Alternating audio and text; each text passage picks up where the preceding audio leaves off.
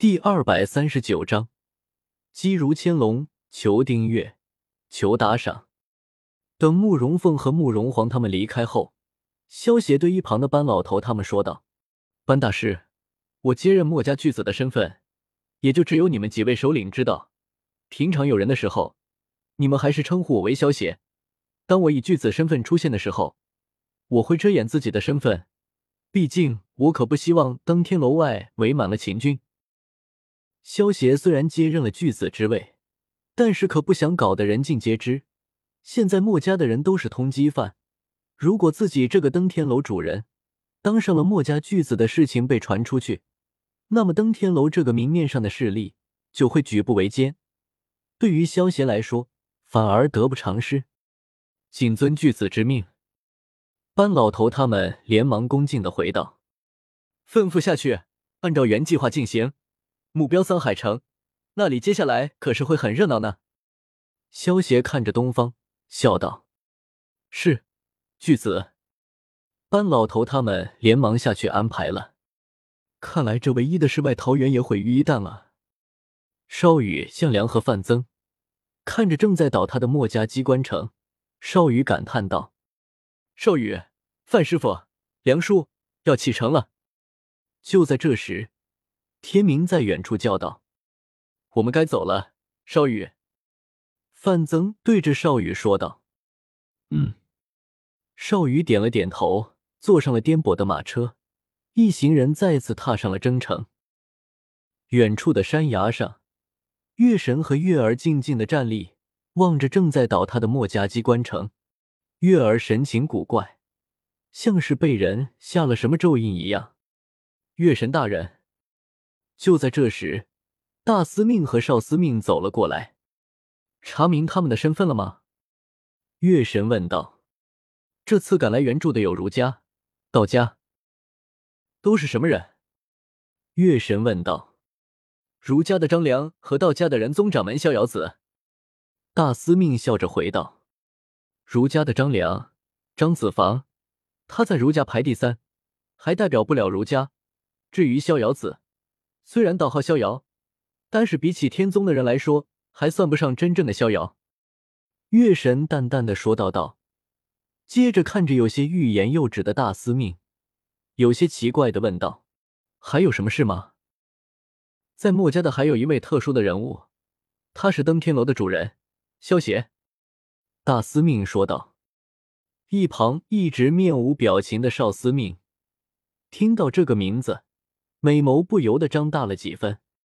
登天楼楼主，萧协吗？月神喃喃自语道：“登天楼虽然属于新兴的势力，但是影响力可不小。尤其是登天楼放出话来，就算嬴政亲至，也只有资格登上第七层，这就显得很有意思了。”几天之后。墨家弟子的弟子几乎都已经被沿途登天楼的势力给接应走了。当距离桑海城十里外的时候，除了十多名负责驾马车的墨家弟子，就只剩下端木荣他们几位墨家的首领了。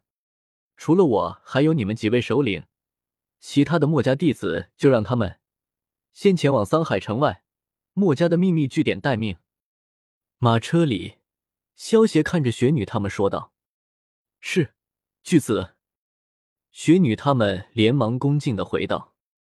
萧协摆了摆手，笑道：“我们私底下就不要这么严肃了，你们还是叫我萧协吧。待会出去可不要穿帮了，我可不想我这个巨子的身份搞得人尽皆知。你们一个个被通缉无所谓，我现在可还不能被通缉，不然我的登天楼可就不好开了。知道了，萧协老弟。”道直听到萧协的话。勾着萧邪的肩膀，一点也不客气的说道：“好了，待会你们还得好好伪装一下，否则你们可进不了。尤其是大铁锤，那么高，太显眼了，伪装估计是伪装不了了。待会得藏到什么桶里才行。”萧邪说道。哈哈哈！看着有些尴尬的大铁锤，雪女他们全都忍不住笑了出来。阴阳家最大的一处建筑物之中。月神领着高月，走到一条刻满浮雕、宽广而充满玄秘色彩的通道尽头，穿过一扇巨大的门户，进入一间充斥着星光、好似没有边际的大殿。清冷的光色下，这座大殿好似由水晶铸成，地面、顶部、墙壁上，按照周天星图，镶嵌着无数晶石，好像夜晚天上的星辰一般。这些星辰无时无刻不在散着着强弱不一的光芒，让人一进入殿内，便好像站立在浩瀚无垠、壮观美丽的宇宙虚空中。蓝色的星光闪烁流转间，似欲使人迷失在这星辰的海洋里。去吧，他在等你。在一条布满了点点星光和玄奥符文的长道前，月神停下了脚步，他看向长道的终点。无穷星光的尽头，那里是大殿中唯一的明亮光源所在。那里静静的站立着一人，他戴着黑色的面罩，面罩上还戴着一张遮住上半边脸的面具。身披玄色、嵌着精致黄金饰物的华丽袍服，星光环绕，光影衬托中。好似一尊亘古以来便居住无尽星辰中的神之，可望而不可及。高月抬头看向月神，眼神中有些犹豫。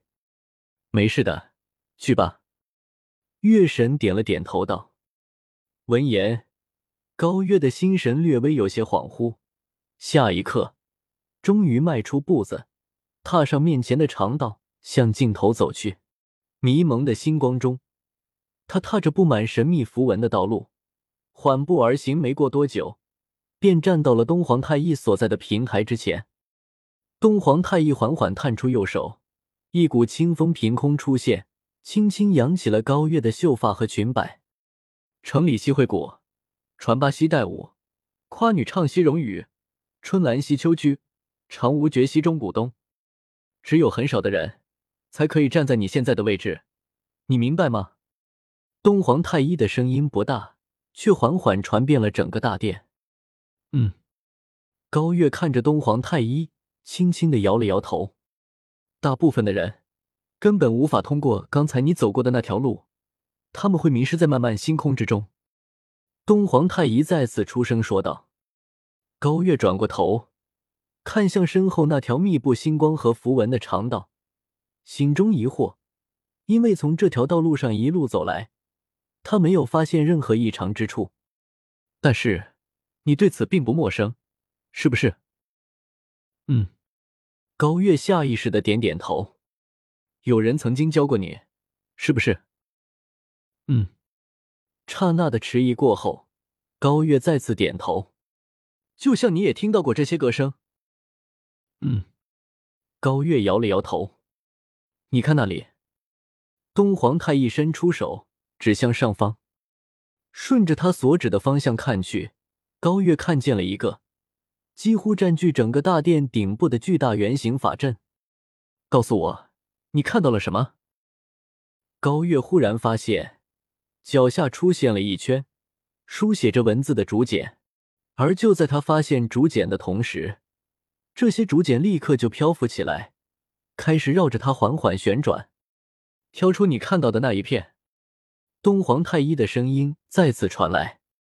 闻言，高月伸出手，缓缓向前探去。